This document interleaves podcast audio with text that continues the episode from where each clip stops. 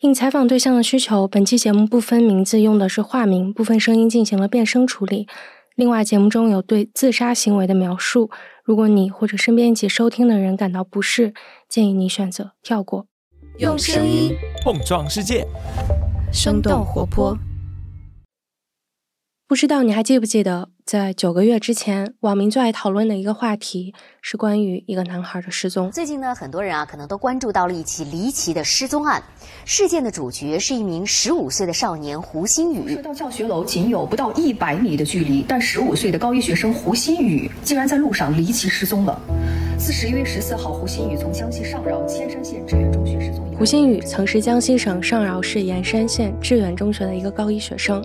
在去年的十月十四号，他在学校里失踪之后呢，在长达三个月的时间里不知去向。而就在这段时间，一场代号为“全网寻找胡鑫宇”的网络行动，就像病毒一样快速传播、发酵，并逐渐演变成了一场流量的狂欢。一个并不复杂的失踪案也由此变得。扑朔迷离。我只恳请天下的网友要关注起这个事情。从前天登上热搜以后呢，全网都展开了一场寻找胡鑫宇的行动。全民寻找，全民破案，说这个孩子可能不在地球上，或者是被外星人带走了。听起来很荒谬，是不是？更荒谬的是，在九个月之后，在胡鑫宇被找到并以自杀结案之后，这场行动呢，仍然在互联网上以日更的速度发展出新的剧情。在某一个短视频平台上，有些人把胡鑫宇的头放在别人的身上，再给他配上一段凄惨的音乐，然后做成视频。心里全是恨。有些人仍然以段子的形式大谈特谈这件事情背后的黑幕。舅舅说，孩子是被你们用车拉走，他还活着，你们这帮魔鬼，请收手。还有些人自称为胡鑫宇的舅舅、小姨、表哥。他们在直播间里让所谓的家人们点点红心、刷刷礼物。大家进来点个亮啊！感谢大家啊！感谢飞毛腿送的打 call，感谢啊！来到直播间的，我告诉你，今天所有来到直播间的，你都没白来。为什么？我今天会让你看到真相。老铁们，老铁们，老七不说。这些人呢，将会是我们探索的一个起点。我们想回过头去看，在寻找一个十五岁男孩的过程中，流量扮演了什么样的角色？以及为什么到今天还有一群人执着地制造着并相信着谣言？有生动活泼出品，这里是声音特稿节目《跳进兔子洞》第二季，我是贾勋。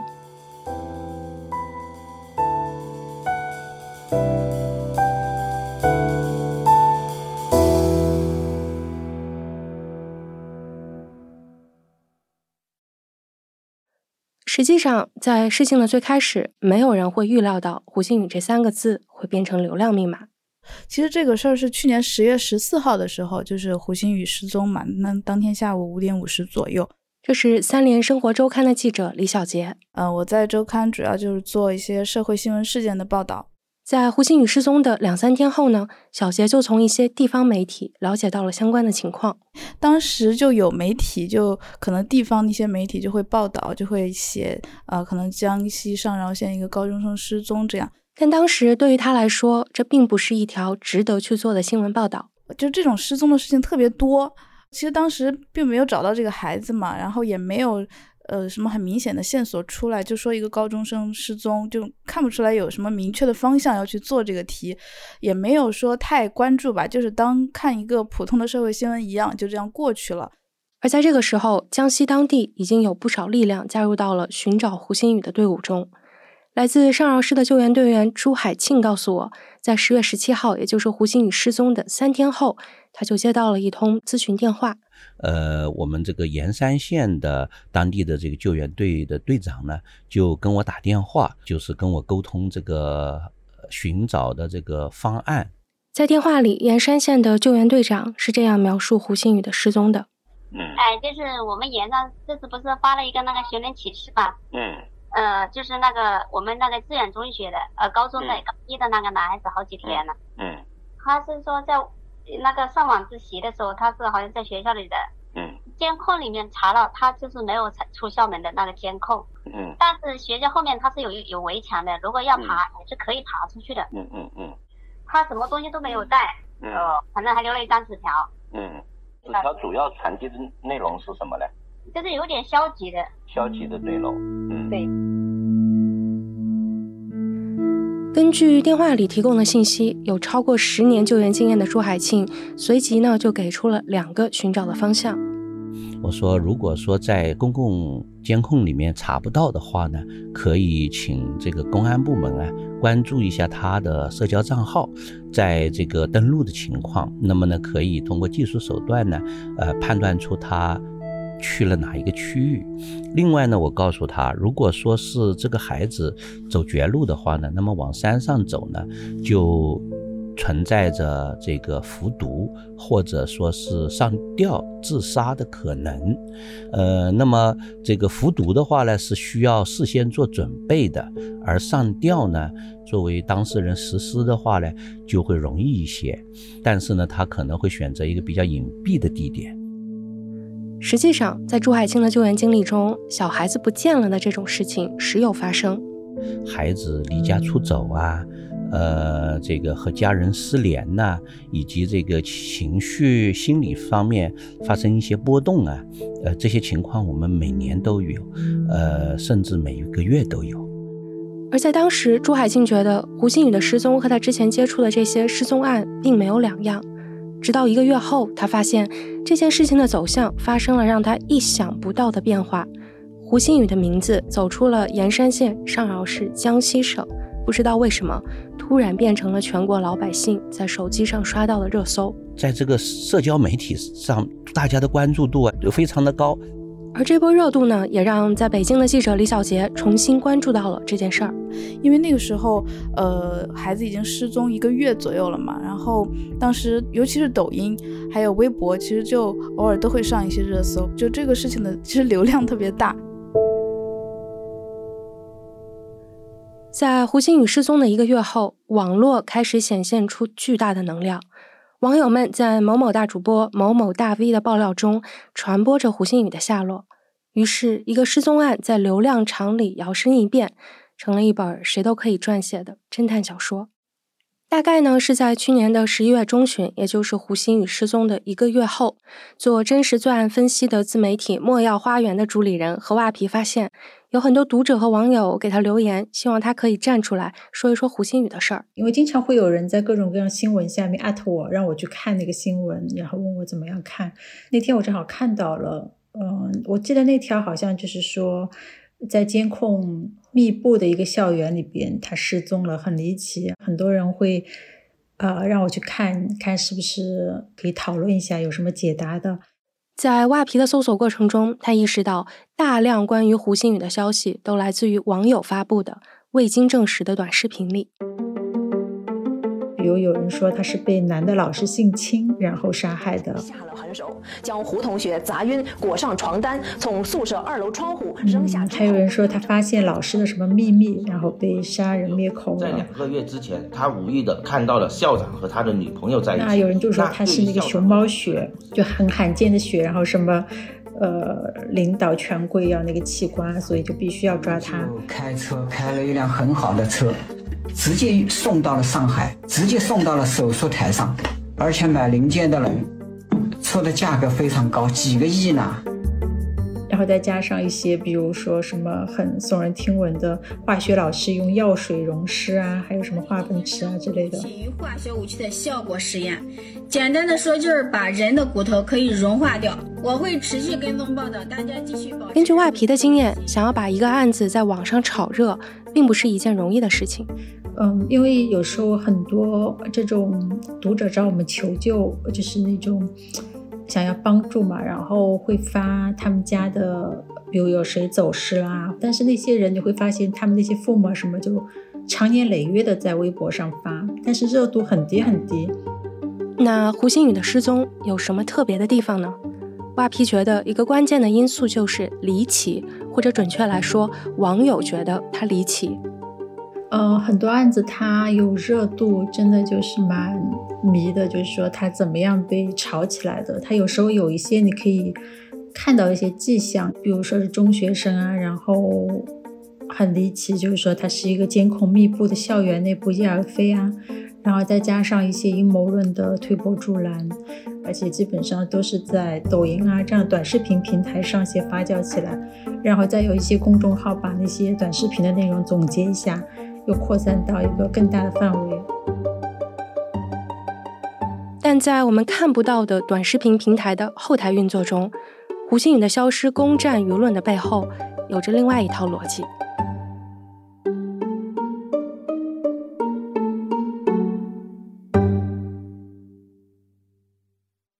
小 A 呢，曾经是一个短视频平台的审核员，做过一段时间这个平台的视频、短视频的审核，然后之后又转去做过一段时间短视频评论区的审文字审核。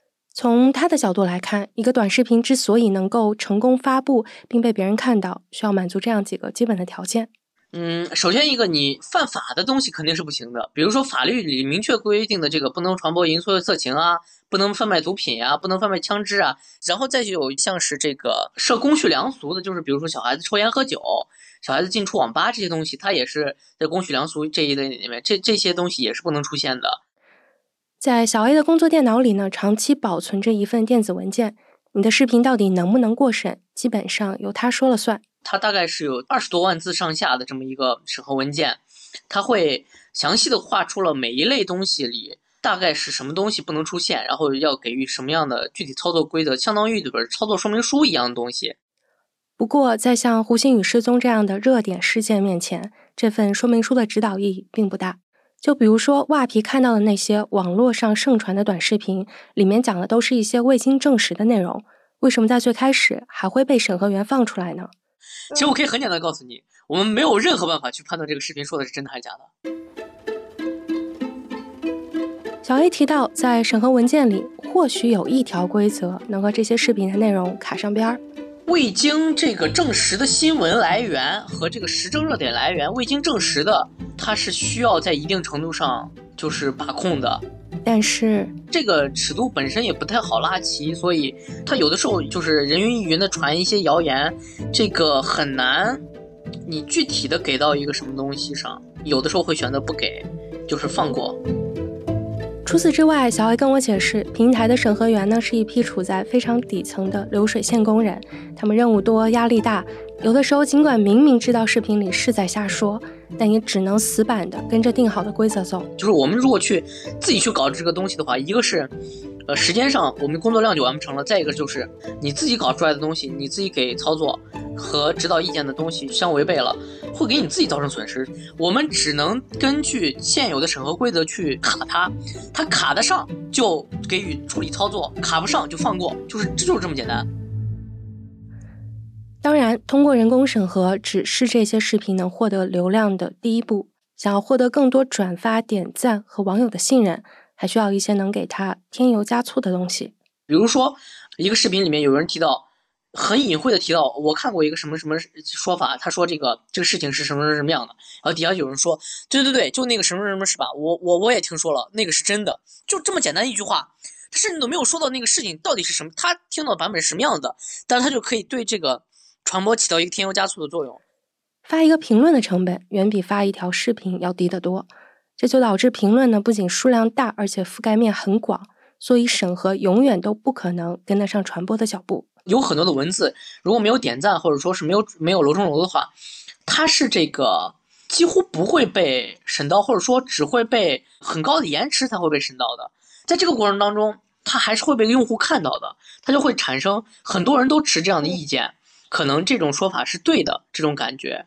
所以我觉得文字要比呃视频有更高的传播力量。小 A 说，无论是针对什么内容的审核，都具有一定的延迟性。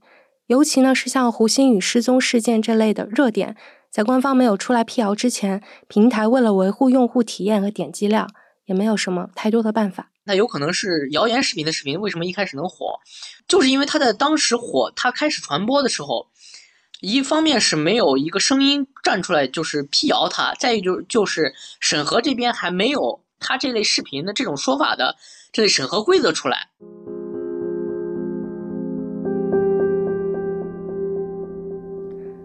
关于胡鑫宇的失踪，官方的第一次发生是在事情发生之后的第四十天，在不到两百字的情况通报中，盐山县相关部门呢几乎没有透露任何跟搜救相关的信息，只是提到省市县公安机关已经成立了联合工作专班。在何瓦皮看来，一个失踪的人能得到这么大的关注和投入，让他觉得有点不可思议。就像这么多的人力、物力、时间花上去。呃，在其他的失踪案里就是不可想象的，只是为了找一个失踪人，而且他之前没有发现有犯罪线索，真的是很少见的。而对于记者李小杰来说，网络上的肆意发酵、官方的沉默和调查组的成立，这些因素的叠加，让胡鑫宇的失踪变得颇为蹊跷。然后当时就会觉得有点有点蹊跷，就不太懂为什么会这样。呃，就我们做这个题的原因，其实也也考虑到这个网上舆论这个走向嘛，因为当时太多说法了嘛。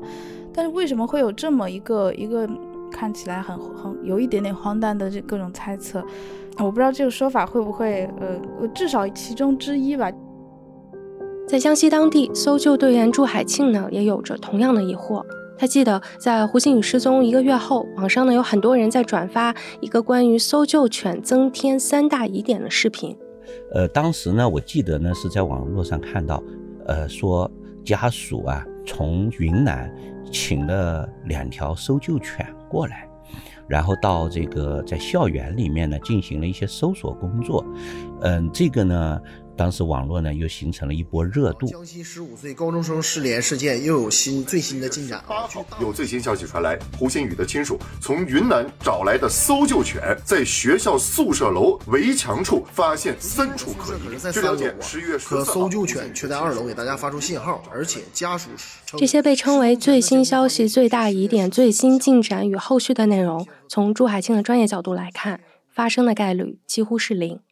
呃，因为我们知道，呃，作为这个寻找踪迹的这个犬只啊，一般是在人失踪了三天之内，在野外有一些气味残留的情况下，这个搜救犬才能够顺着这个气味来寻找。如果这条路上大家已经走来走去，就是多人走过的话，那么这个搜救犬也会无法进行搜索。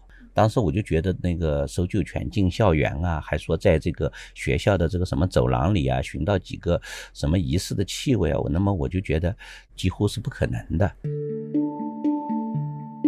当时朱海庆觉得制止谣言和阴谋论继续传播的最有效的办法，就是尽快找到胡鑫宇。我觉得呢，就是说他们这么久了都没找到，那么我们是不是就是说周边的这些兄弟队伍啊，那么去能够参加一下，大家把这个任务啊分割一下，把事情做得细一点。因为我一直都说，呃，如果人失踪了找不到，那么他就是两个原因：第一，找的不够细，或者找的不够远。在这个时候，没有人知道胡鑫宇到底去了哪儿。所谓的真相在两个平行时空里慢慢展开，并以人们想不到的方式相互交错和影响。这不仅再是关于一个十五岁的男孩，也是关于当流量、利益、公信力、舆论监督被揉杂在一起的时候，会怎样改变我们是谁？你们相信什么？下集预告。他说：“你们不用找，政府也不希望你们找。”新宇的爸爸妈妈，这个案子是很容易破的。因为线索太多太多。他人也说什么，呃，去大仙，又说那个孩子在哪在哪，然后他们都会去找。觉得这个事儿就是网络上发酵的最浓烈的时候是什么时候呀？最浓烈的时候当然是我出现了之后，包括那个律师出现了之后。